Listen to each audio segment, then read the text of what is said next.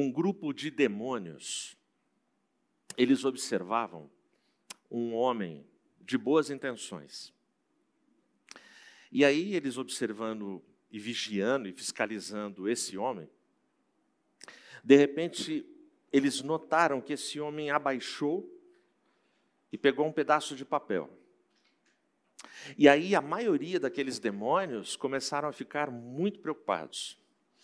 E eles diziam entre si: caramba, ele achou um pedaço da verdade. O que vai ser da gente agora? Mas aí um dos demônios daquele grupo, que era o mais experiente, virou para esses demônios e disse assim: Não se preocupem, não se apavorem, não tem com que se preocupar. Aí os outros demônios abordaram esse demônio mais experiente, dizendo: Como não tem que se preocupar? Ele achou um pedaço da verdade. Aí o demônio mais experiente olhou para eles e falou: Vocês ainda não sabem o que acontece com um homem quando ele acha apenas um pedaço da verdade? Aí os demônios, não, o que acontece? Aí o demônio mais experiente, ele tranquilizou eles, dizendo: Nada, acontece o de sempre.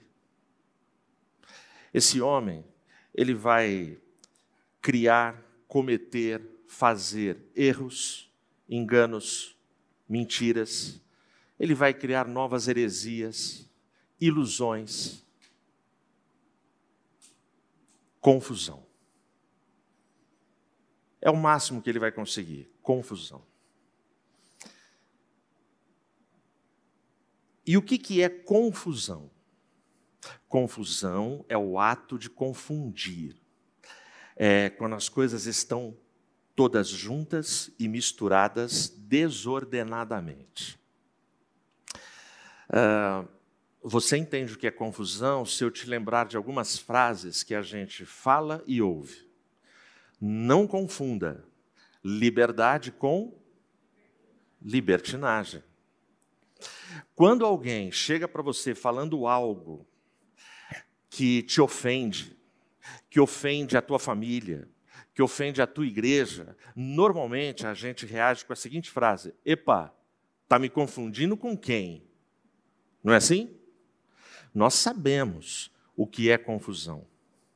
Nós entendemos o problema da confusão. Gênesis 11, de 1 a 9, narra para a gente a tentativa do homem de construir a famosa Torre de Babel. O versículo 5 que eu li para você, o versículo 5, ele está exatamente no meio da narrativa. Antes dele tem quatro versos, depois dele tem quatro versos. E nessa narrativa é mostrado para a gente duas grandes confusões. Confusões que até hoje perduram. A primeira delas, eu vou ler para você, está de 1 a 4. E toda a terra era de uma língua e de uma fala. E aconteceu que eles, viajando do leste, acharam uma planície na terra de Sinar. E eles habitaram ali. E eles disseram uns aos outros: Vamos, façamos tijolos e queimemo-los. E eles tiveram tijolos por pedra e lodo por argamassa. E eles disseram: Vamos, edifiquemos para nós uma cidade e uma torre, cujo topo possa alcançar o céu, e façamos para nós um nome, para que não sejamos espalhados sobre a face de toda a terra. Essa é a primeira confusão desse trecho, dessa narrativa, que é tão simbólica e tão decisiva para a história da raça humana até hoje. É, antes do dilúvio, o homem ele era muito individualista. As gerações que existiram antes do dilúvio era formada, elas eram formadas essas gerações por pessoas individualistas que pensavam em si. Depois do dilúvio, o homem decide viver por um código social oposto àquele. Bom, então agora uh, eu vou entender que eu faço parte de uma comunidade, que eu sozinho não me basto, mas eu faço parte de um todo e vou viver em união. Até esse ponto, é legal. Seria muito legal se essa sociedade, depois do dilúvio, vivesse desta forma que eles começaram a viver. Seria muito legal. E, e, é compreensível porque é que eles decidem viver de forma unida. Eles estão saindo de um dilúvio. Eles estão vindo de uma catástrofe. Nós temos notícias de catástrofes, de gente que fica preso num vulcão, fica preso em mina, pessoas que mal se conhecem, ficam lá 30 dias, 60 dias, todos tornam-se amigos. Ali embaixo, naquela condição, não tem rico, pobre, negro, todo mundo ali vira um grupo e uma família, porque eles precisam se unir. Então, depois do dilúvio, esses caras que tiveram o planeta destruído por águas, porque Deus é, se indignou com o pecado da raça humana, esses caras agora eles têm uma, um senso comunitário, um senso de inclusão, um senso de pertencimento. Eu pertenço a esse grupo. Mas é, a organização deles e a união deles foi tão grande, foi tão bela, foi tão assim, funcionava tão bem, que esses caras é, tiveram é, começaram a, a ter no seu interior, no seu coração, na sua mente, um orgulho acima da média e exacerbado. E aí começa a primeira confusão. Eles chegam aqui nessa terra, nessa região de Sinar, que é onde foi construída a cidade de Babilônia, às margens do rio Eufrates. Então esses caras chegam ali e eles decidem, ora, vamos construir uma cidade, uma torre a torre para a gente chegar ao céu. E a gente estabelece um nome importante, um nome poderoso para a gente, para que a gente fique aqui e não saia mais daqui. Aconteceram basicamente para essa confusão três coisas. A primeira delas, a primeira delas é que esses caras agiram é, sentindo-se, porque o orgulho levou eles a isso, essa confusão de sentimentos levou eles a essa condição, é, levaram eles a se sentirem independentes. Nesses quatro versos você não vê, você não lê a palavra, o nome Deus eles decidem fazer um projeto que mudaria radicalmente a sua vida, mas eles não colocam Deus no projeto. Eles não perguntam para Deus, eles não consultam a Deus, eles não oram pedindo para Deus se aquilo teria ou não aprovação. Você não encontra, de um a quatro, o plano é deles. Deus está de, de lado, está de fora. E por quê? Porque a unidade deles estava funcionando tão bem que eles se sentiram absolutamente independentes. Uh, eu e você, pelo menos eu, não sei você, mas imagino que sim. Se a gente vai fazer uma pequena reforma em casa, a gente ora, hein? Senhor, eu preciso de grana para pagar o material. Senhor, me ajuda a achar o pedreiro certo, porque achar o pedreiro errado ninguém merece. Sim ou não? Tem pedreiro aqui? Tem? Não? Se tem pedreiro aí me ouvindo, eu diria que você é o pedreiro certo, amém? Deixa eu ficar bem aqui, né? Então, quando você vai fazer uma viagem, uma viagem de férias com a família, pelo menos eu, imagino que você também, a gente ora para sair, a gente ora quando chega, a gente ora quando volta, a gente ora. Horário? Rio de Janeiro, Salvador, estava bom, amém, aleluia. É uma família, oraram, foram, voltaram, estão felizão, um monte de foto para postar, vai ter um monte de TBT daqui a pouco. Oraram. A gente ora, mas esses caras, eles estão decidindo, numa cultura, numa sociedade, construir uma cidade. E alguém tem a ideia brilhante de fazer uma torre para eles alcançarem o céu. Ninguém consulta a Deus. E esses caras são as gerações que sobreviveram depois do dilúvio. Eles só tinham motivos para agradecer, mas não agradecem. Portanto, eh, esses caras agem de forma independente. Eles agem de forma suficiente. Por que suficiente? Ah, nós temos projetistas, nós temos recursos, nós temos matéria-prima, nós temos capacidade, nós temos criatividade, nós temos talento, nós somos bons, a gente tem qualificação, nós temos mão de obra, a gente tem uma bela terra que a gente encontrou, a, a gente tem o um clima, a gente tem água, a gente tem um rio, a gente tem tudo. Nós somos autossuficientes. Muitas famílias muitas empresas, muitas pessoas individualmente, muitas igrejas, muitas lideranças eclesiásticas no mundo inteiro, quando eles têm muito recursos, começam a se esquecer a fonte do recurso e agem de forma autossuficiente. A outra coisa que acontece aqui, a terceira coisa que eu destaco nesses quatro versículos, eles agem de forma insubmissa.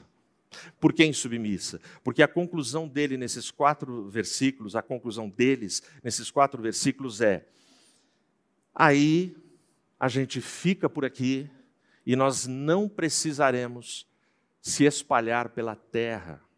Se você lê o início do capítulo seguinte de Gênesis, é o capítulo 12, onde tem um texto famoso, é a chamada de Abraão. E a chamada de Abraão, como é que é? Sai da tua terra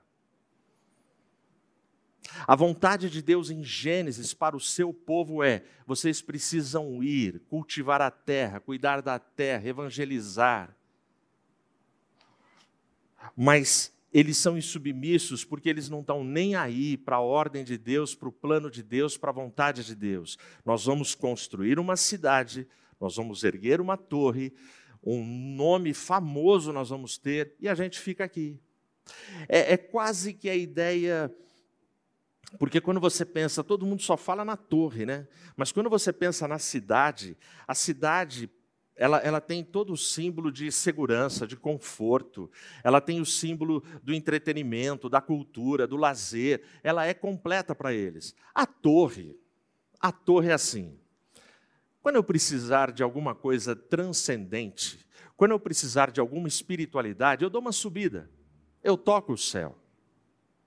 Mas a ideia daqueles caras, quando eles fazem uma cidade, uma torre, é: nós teremos o céu na terra. Tem gente nesse mundo, nesse nosso planeta, nos dias de hoje, que se você perguntar para ele: você quer que o mundo acabe? Você quer que Jesus volte? Ele vai dizer: não, não, tá bom aqui. As pessoas que têm todos os recursos materiais, eu não digo todas, mas aquelas que não têm o relacionamento com o Cristo e não entenderam ainda essa vida de materialismo, essa vida passageira que a gente vive, essa vida é, do tesouro onde a traça corrompe, rói, destrói, faz virar pó. As pessoas que não entenderam isso, as pessoas que não entenderam as palavras de Cristo para aquele homem que ajuntava em celeiro, louco essa noite, tua alma será requerida, será pedida, e tudo que você guardou vai ser para quem? Então, tem muita gente hoje no nosso planeta, e eu não estou falando dos bilionários. Esses fazem parte de outro clube. Esses caras já têm a passagem deles no ônibus espacial da NASA para sair do planeta paga. É outro mundo, é um mundo que a gente desconhece. Mas eu estou falando de gente de classe média. Eu estou falando de gente que tem uma casa confortável, que tem alguma grana, que não tem dívida, que vive bem e, e, que entende que isso é uma segurança legal, porque ele pode comer bem todo final de semana, durante a semana. Ele usufrui a vida, ele, ele goza a vida. Então, para ele está bom essa vida. Confusão. confusão. Mas aí a gente vai chegar aqui na narrativa, na segunda confusão que o texto mostra para a gente. E a segunda confusão, ela está aqui de 6 a 9. E o Senhor disse: Eis que o povo é um, e todos eles têm uma língua, e isto eles começam a fazer. E agora nada lhes será restrito do que eles imaginam fazer. Vamos, desçamos e ali confundamos a língua deles, para que eles não possam entender a fala uns dos outros. Assim, o Senhor os espalhou dali sobre toda a face da terra, e eles deixaram de edificar a cidade. Por isso, o nome dela é chamado Babel, porque o Senhor ali confundiu a língua de toda a terra, e a partir dali o Senhor os espalhou sobre a face de toda a terra. É muito interessante. Deus, ele vem e causa uma confusão para resolver a confusão dos caras. Você vai ver é, esse comportamento dos céus em várias passagens na Bíblia. Ah, você fez isso? Então é desse jeito que você vai dançar. Davi adulterou. E aí Davi teve que sofrer do filho dele também traição, porque o filho dele, um dos filhos, adultera com as suas esposas. Então você vai fazendo, você vai plantando, você vai colhendo.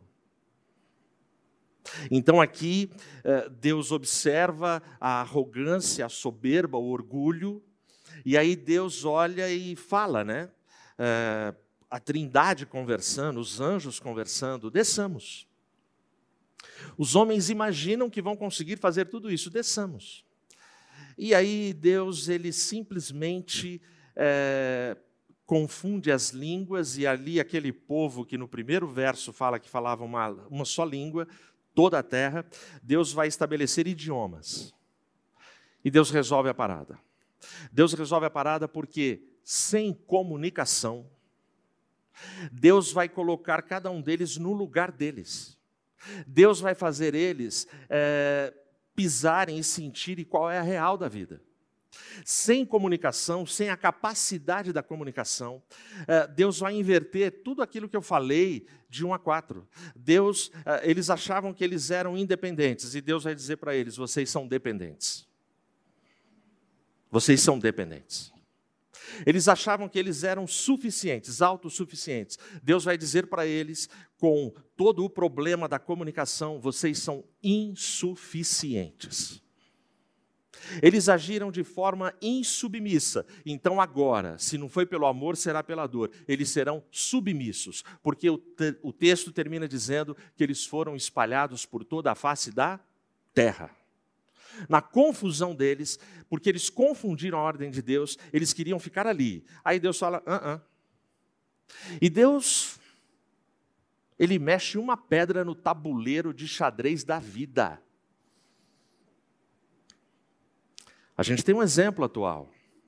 A gente tem um exemplo atual que atende pelo nome de coronavírus. É um vírus invisível. É um vírus que colocou o mundo de joelhos. É um vírus que, por causa da pandemia, foi quando eu escrevi aquela letra que a tal fez música, Igreja Outra Vez. Por causa da pandemia, muitas famílias que não cultuavam mais nas suas casas começaram a cultuar nas suas casas. Muita gente que já não orava mais em casa começou a orar. Gente que não jejuava começou a jejuar. Gente que achava que estava tudo certo. Eu tenho os meus recursos, ah, e daí? O que, que você vai fazer com eles se você for contaminado? O que, que você vai fazer com todo o seu patrimônio se você não tiver saúde? Então o coronavírus, ele vem e fala, ó, vocês não são suficientes. Vocês não são independentes.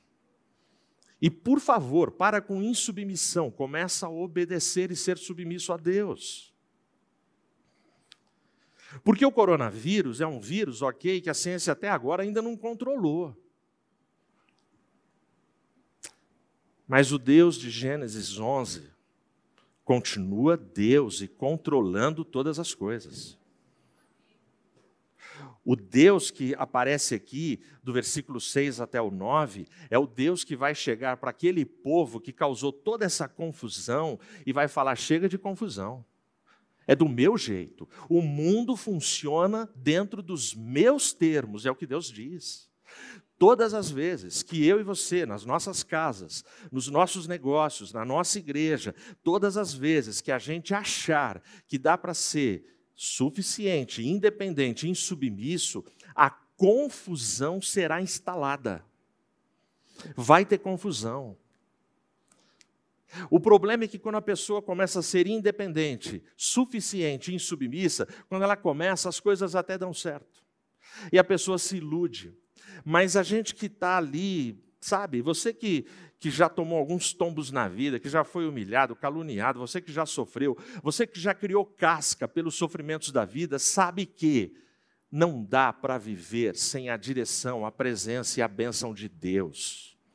E aí você fica olhando aquela pessoa que está agindo dessa forma, com tanta soberba e arrogância, e com uma falsa piedade. Porque essas pessoas não são arrogantes simplesmente porque querem ser arrogantes, e elas não se apresentam dessa forma. Elas têm uma aparente piedade. Mas Deus é soberano.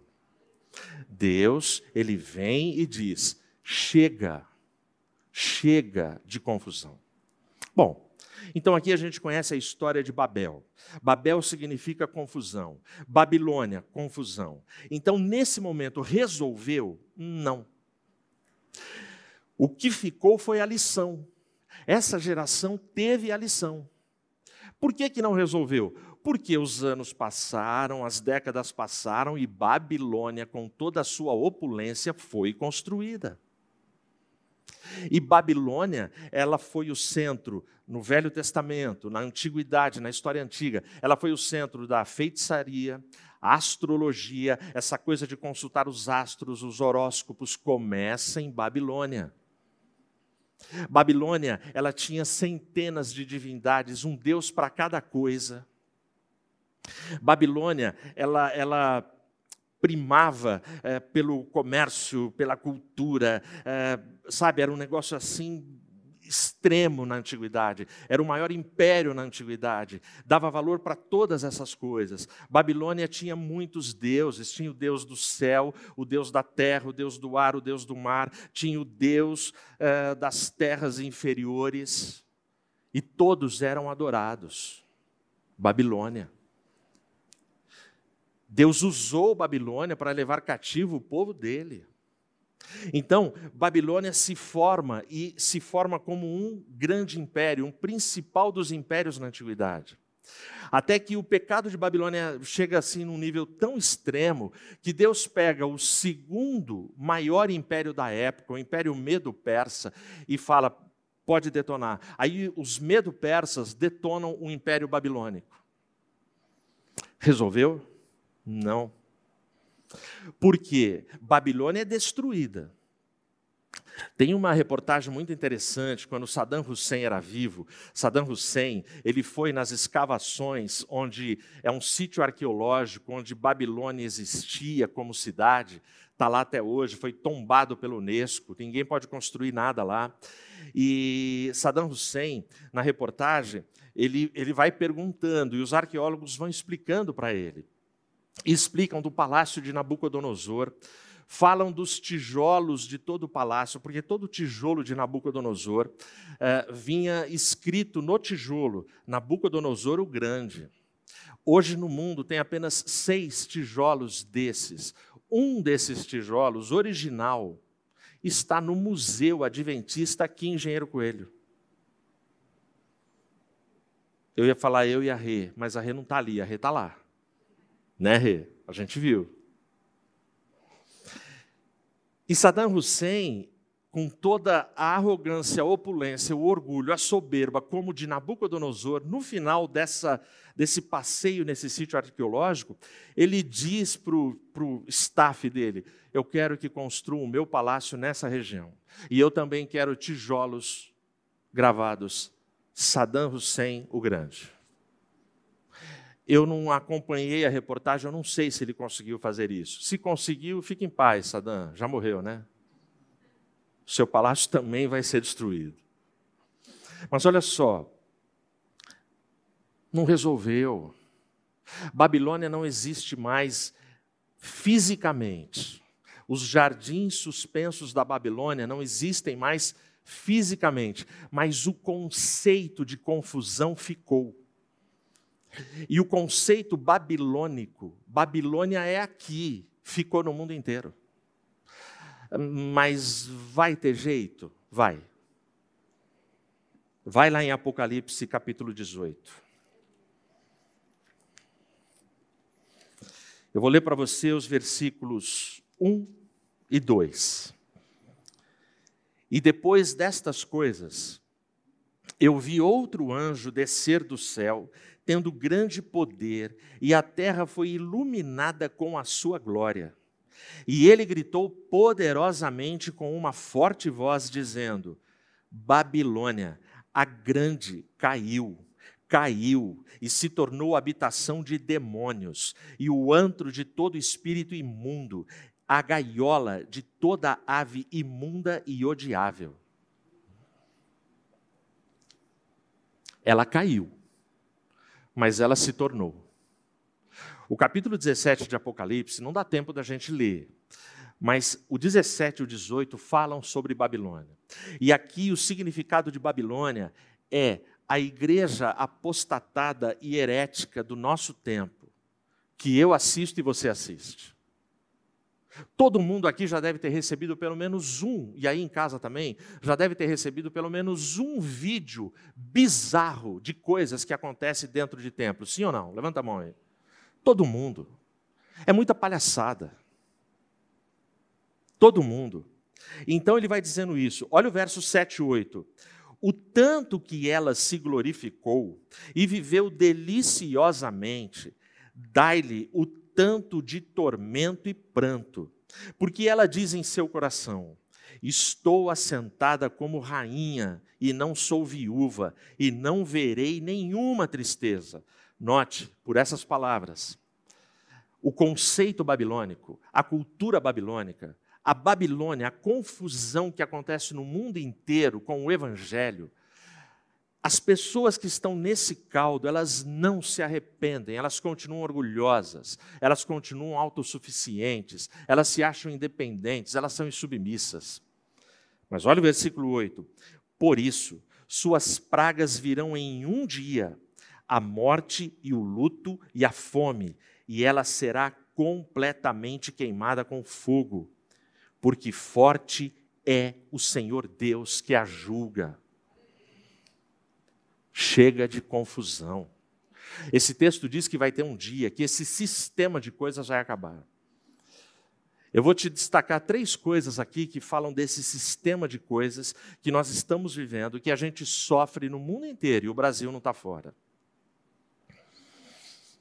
Hoje, os caras que pensam em educação, os caras que pensam em família e que pensam com o viés bíblico, eles já chegam na mesma conclusão. É um documentário que saiu agora, que fala, o tema é Criados na Pornografia. E esse documentário vai dizer que a pornografia é a nova educação sexual para as crianças deste século. Esse documentário traz um dado estarrecedor. 62 a 68% das crianças entrevistadas neste documentário, crianças do mundo inteiro, elas dizem, elas confirmam que o primeiro contato delas com a pornografia não foi intencional. Eu te explico. Ah, eu vou colocar um desenho para criança, eu já assisti, o desenho é inocente aqui no YouTube. Aí você sai, você vai cuidar da comida, você vai fazer o teu trabalho, você vai cuidar do teu contrato, você vai telefonar para o teu cliente, você vai tomar um banho. Porque criança cansa. Criança cansa. É lindo, caramba. Tem dúvida. São fofos? Muito. mas são pecadorzinhos inveterados. Sim. Eu, eu, eu, sabe, eu não preciso ensinar, a tal não precisa, o Mateus não precisa ensinar para o Joca que bala de goma, chocolate, coisa doce é gostoso. Ele quer. Ele quer. O, o Joca, ele, ele, ele chora, quando ele vê comida, ele já está chorando. Ele não sabe esperar acabar o que está na boca para chegar o outro, ele já começa a chorar. Você não precisa ensinar coisa ruim para o seu ele, ele sabe. O que você precisa ensinar para o seu filho são as coisas certas. Essas, eles resistem. Essas, eles resistem. Eles nascem com a vocação para o pecado e a perdição. Mas eles são lindos. Eles são fofos. E aí a gente acha que está tudo certo. Mas você deixa ali no YouTube e sai. Quando você deixa, no meio do desenho entra um maldito comercial, que é para adulto, com conteúdo adulto, que o teu filho não deveria ver. Aí quando acaba o infeliz do desenho, em vez de começar outro desenho, entra o que não devia entrar. E se tem uma coisa que criança hoje sabe fazer, é teclar no lugar certo. Eles aprendem. Eles já sabem. Eles vão com o dedinho lá e. O TEL, é, existem plataformas que não vai entrar, que não vão entrar. O comercial não vai entrar nada disso, então essas a gente tem seguranças, códigos e senhas. Mas quando é YouTube, é muito interessante, que o Mateus e a Tal ensinaram. O Theo não assiste YouTube se não tiver um adulto. Então ele fica assim, eu estou trabalhando, e ele vai caçando quem ele puder. Ele vai caçando e ele chega, vovô, pode assistir comigo, Babu? Eu falo, Theo, agora eu estou trabalhando. Ah, vovô, senta aqui. Porque ele sabe que ele só vai ver YouTube se tiver um adulto do lado com ele. Para a gente, nessa hora, segurar. Então, as nossas crianças, elas estão sendo atacadas. Você já me ouviu falar disso e continuará me ouvindo a falar desse tema insistentemente. Sabe por quê? Porque é meu dever como pastor. Porque o mundo fala insistentemente de pornografia com seus filhos, com os meus filhos, com os nossos netos. E você vai perder essa batalha. Isso é um detalhe. Agora, deixa eu te contar outra coisa. Um ex diretor do Google. Essa entrevista saiu no jornal The Times. Ele saiu do Google.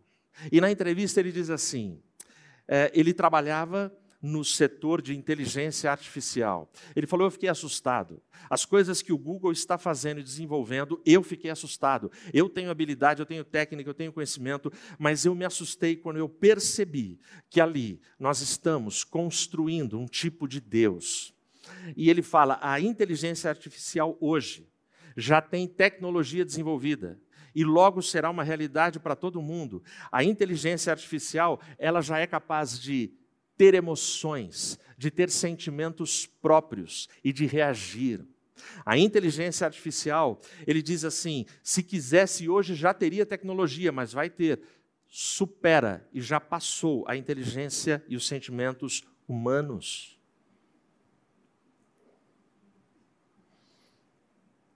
Terceira e última coisa para a gente juntar as três: a inteligência artificial, a pornografia para as crianças e o que eu vou te falar agora. Que mundo é esse? 3 bilhões e 700 milhões de pessoas, portanto, 50% do planeta Terra, vivem com 1% da riqueza que é produzida no planeta.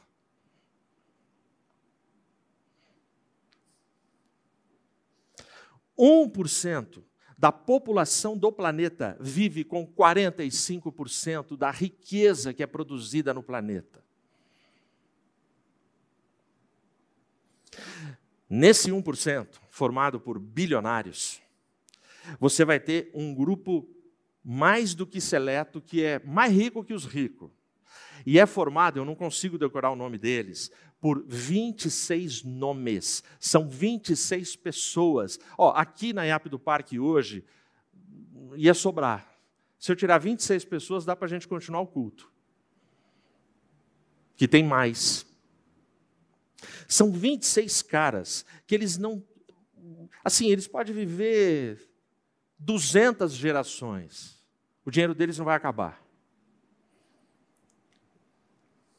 Que mundo é esse?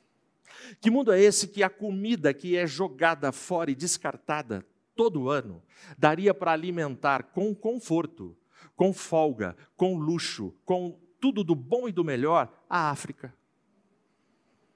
Mas a comida é jogada fora. Que mundo é esse? Então eu estou num mundo que, digitalmente, pela tecnologia, consegue contaminar as crianças. Eu estou num mundo que a inteligência artificial está aí para dominar a cena. E eu estou num mundo que tem todos os recursos, mas metade desse planeta só tem acesso a 1% da riqueza que é produzida. Alguma coisa está errada. Tem muita confusão nesse mundo. Tem muita injustiça nesse mundo. Se você tem o seu pão de cada dia, se você tem a sua dignidade, se você tem o seu recurso, cara, levanta a mão para o céu todo dia, agradece todo dia. O Senhor Deus tem olhado por você e pela sua casa. Mas não é a realidade do mundo que a gente vive. E não dá para não sentir o que está acontecendo. Não dá para você achar assim: ah, não é comigo. Não é comigo. É com você sim. É comigo. Porque quando vai afetando aquele vizinho, depois vem no outro vizinho, depois vem no outro vizinho, até chegar do lado da minha casa, é como o fogo. Ah, o fogo está lá, mas se o fogo chegar aqui, você vai ficar preocupado. Então por que é que você não vai apagar o fogo lá e ajudar o cara lá? É comigo. Irmão Otacílio, que não está aqui hoje, acabou de chegar do Vale do Jequitinhonha, porque o Espírito Santo tocou no coração dele, porque ele precisava ir lá, ele é de lá, ele nasceu lá, é o povo dele, é a gente dele. E ele foi lá e, e, e num esforço pessoal, ele conseguiu ajudar 30 famílias. Ele virou para mim e falou assim: ah, pastor, é nada. Eu falei: não, não é nada, não, irmão Tacílio. Antes dele sair, eu disse para ele, irmão Tacílio, conhece a história da estrela do mar? Ele falou, não. Eu falei, pois é, o, o, o carinha de manhã na praia, cada estrela do mar que ele via, ele jogava de volta na água. Até que alguém chegou para ele e falou, cara, o que você está fazendo? Ele falou, estou salvando a estrela do mar. Ele falou, você já percebeu que essa orla tem 30 quilômetros? Você não vai conseguir. Você não vai conseguir salvar. Ele falou, não, eu não vou conseguir mas para aquela que eu devolvi ao mar, eu fiz a diferença. A gente não vai conseguir matar a fome de Campinas, do Vale do Jequitinhonha. A gente não vai conseguir. Mas quem tiver ao nosso alcance, cara, faz o teu melhor. Faz o teu melhor. Aí eu não vou conseguir fazer tudo para IAP do parque, mas o que der para você fazer, se você tem saúde, se você está vivo, faz em nome de Jesus. Então Babilônia tem o dia dela para cair. Bom, mas enquanto ela não cai, ainda aí, se você deixou a sua Bíblia aberta, capítulo 18 de Apocalipse, tem um convite, tem uma ordem solene. É o versículo 4. E eu ouvi outra voz do céu dizendo: Sai dela, povo meu para que não sejais participantes de seus pecados e para que não recebam suas pragas. Cara, presta atenção nesse, nesse chamado, presta atenção nesse pedido que é feito aqui. Sai dela, povo meu. Sai dela porque Cara, o, o, o, chamado aqui do profeta, o chamado do apóstolo, o chamado do, do, do João aqui, é, para que você não participe das suas pragas. A coisa está acontecendo. Esse mundo, ele tem toda a cultura, ele tem todo o contexto de Babilônia. Até quando você vai ficar usando frases de relativização? Ah, não é bem assim. Ah, não, pastor, está exagerando. Ah, que isso? Eu sou mais eu, eu não me contamino. Na minha casa isso não acontece. Não, porque eu, porque eu, porque eu, cara. Muita gente. Eu conheço gente assim, que eu amo, gente que eu amo, gente que tem boa teologia, gente que tem que cresceu no evangelho, mas que está perdido, está perdida hoje. Eu conheço gente pelas quais eu tenho orado todos os dias, tenho jejuado toda semana, gente que já militou no Evangelho com a gente, mas se perdeu, e se perdeu por valores e por conceitos que entraram na sua casa, a pessoa viu entrar e não soube reagir. Eu me lembro no culto de 70 anos da nossa igreja, lá no Canindé, em São Paulo, na Portuguesa, eu não sei quem estava lá, de quem está aqui. Tinha gente lá? Levanta a mão. Eu lembro, gente, como se fosse hoje no momento da oração, gente sendo batizada no Espírito Santo ali. Eu lembro que o pessoal contou, até 55, 56, aí não dava para contar mais. Era gente sendo batizada. Gente descendo. Nós tínhamos naquele ginásio 10 mil pessoas. E, e, foi um negócio assim sublime que a gente viu ali. Muita gente vindo orar, receber oração. E eu não vou me esquecer. Eu não vou me esquecer, não vou citar nome, mas eu conheço a família. Eu estava lá na plataforma orando junto com muitos pastores. Aí vem um cara abraçado com a sua esposa e três filhos. E os, os cinco tremiam, eles vinham chorando, tremendo. Ele chegou para mim e falou: Pastor Edmilson, eu sou presbítero, a minha esposa é diaconisa. Pastor, na nossa casa não tem leitura de Bíblia, não tem jejum, não tem devocional, não tem vida cristã. A nossa casa vive de aparência, vive de fachada. Na igreja pensam que nós somos de um jeito, mas nós não somos, pastor. E hoje o Espírito Santo nos quebrou, pastor. Sai dela, povo meu. Sai desse estado caótico que é Babilônia. Tá, legal, pastor. Apocalipse diz para sair mas tem uma forma, tem um jeito, tem a ajuda do céu? Tem. E eu vou terminar aqui nesse texto para você. Atos dos Apóstolos, capítulo 2, de 1 a 4.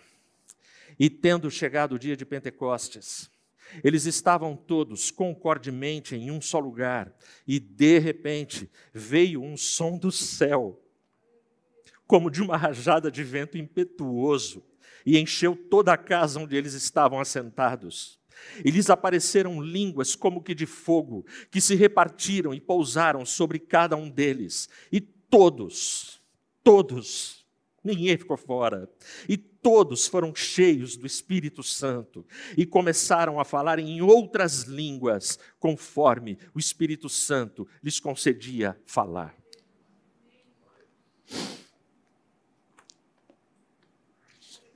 Presta atenção.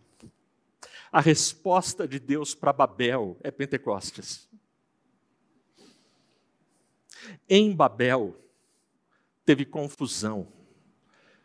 Em Atos dos Apóstolos, capítulo 2, de 1 a 4, tem compreensão.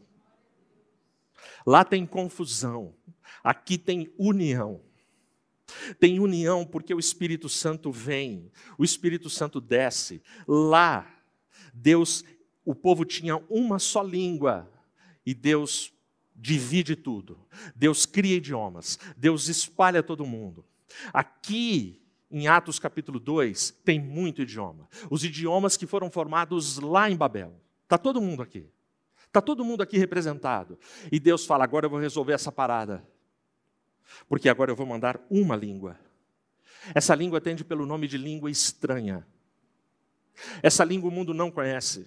Essa língua não se ensina nos bancos da faculdade nem em cursinhos. Essa língua não é possível você falar, ah, hoje eu vou ter. Não é assim que funciona. Essa língua, ela está sob o domínio de Cristo. Mateus 3, versículo 11, João Batista, ele fala: aquele que vem após mim. Ele é mais poderoso do que eu. Eu não sou digno de desatar as suas sandálias. Ele vos batizará com o Espírito Santo e com fogo. Então, quem batiza no Espírito Santo e resolve, a parada da confusão é Jesus. É Jesus. É Jesus. Eu sou de Jesus, você é de Jesus, essa igreja é de Jesus.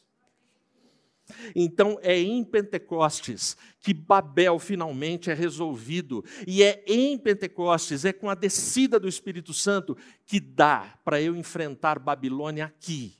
Dá para eu transitar nesse mundo, dá para eu viver nesse mundo, dá para eu caminhar até o dia de Apocalipse 18, versículo 9, quando Babilônia será desfeita, será exterminada da face da terra. Até lá, como é que eu suporto? Eu suporto com a unção do Espírito Santo na minha vida. Isso aconteceu com Estevão, o primeiro mártir. O cara está morrendo apedrejado, mas ele está falando: Senhor, não lhes imputes este pecado, perdoa essa gente. Você só é capaz de emitir palavras de perdão para quem te ofendeu se você estiver revestido com o Espírito Santo de Deus. É assim que acontece. E aí, o versículo, para a gente terminar, aqui no capítulo 2, versículos 39 a 41. Ele diz assim: Porque a promessa é para vós, é para os vossos filhos e para todos os que estão longe, todos quantos o Senhor nosso Deus chamar. E com muitas outras palavras ele testificava e os exortava, dizendo: Salvai-vos desta geração perversa. E então, os que alegremente receberam a sua palavra foram batizados, e naquele dia acrescentaram-se em torno de três mil almas. Essa foi a pregação de Pedro. Quando o Espírito Santo desce, quando Jesus ordena que o Espírito Santo desça, quando o homem recebe a palavra do Evangelho, quando o Evangelho é proclamado, quando o homem recebe essa palavra, quando Jesus determina que línguas estranhas sejam repartidas entre as pessoas, quando tudo isso acontece, quando o homem se converte, quando o homem se permite batizar nas águas do batismo, Deixa eu te dizer, nessa hora, Jesus, com autoridade e poder, está dizendo para a igreja e para o mundo: chega de confusão, basta de confusão, chega de confusão nas famílias, nos casamentos, nos relacionamentos, nos ministérios, nas empresas, nas igrejas, chega. Eu e você somos chamados para esse tempo. Eu e você somos chamados para ministrar nesse tempo. Eu e você somos chamados para vencer, como Daniel venceu em Babilônia. Nós também podemos vencer os sistemas babilônicos que tentam nos destruir, nos pegar, nos matar, nos seduzir e nos derrubar. Mas em Cristo a gente não cai da graça. Em Cristo a gente não perde a salvação. Creia Fique firme. É Ele que continua determinando o fim da confusão na minha e na sua vida. Atos dos Apóstolos, capítulo 2. Estavam todos reunidos. Em Babel eu tenho soberba e orgulho. Em Babel eu tenho gente achando que dá para chegar ao céu. Em Pentecostes eu tenho gente por vários dias no cenáculo, de joelhos, orando, humildemente e clamando e obedecendo uma ordem dada lá no final do Evangelho de Lucas: Ide à cidade, ficai lá, não saiam de lá, até que do alto sejais revestidos de poder. Essa igreja ficou, e porque ficou, foi batizada, e porque foi batizada, saiu para evangelizar o mundo. Que eu e você a gente faça a mesma coisa. Que a nossa agenda mude de prioridade eu sei que tem gente aqui, como eu, que tem projetos, tem sonhos, tem planos, tem casas para construir, tem negócios para criar, tem dívidas para pagar, tem filho para casar, tem tanta coisa para fazer. Mas na minha agenda e na sua agenda, a presença de Cristo tem que ser prioridade. Buscar a unção de Deus tem que ser prioridade. Clamar a Deus tem que ser prioridade. Porque quando a gente conseguir chegar nesse ponto, nesse ponto de maturidade, eu não tenho dúvida, como aconteceu com aquele menino numa quarta-feira aqui, o Marciel, ali, simples, foi batizado no Espírito Santo. Não precisa de grandes movimentos para que isso aconteça só precisa de corações quebrantados, honestos, sinceros, que se derramem na presença de Deus. Não permita confusões na sua vida, permita apenas a direção, a liderança de Cristo na sua história. Que Deus nos abençoe. Amém.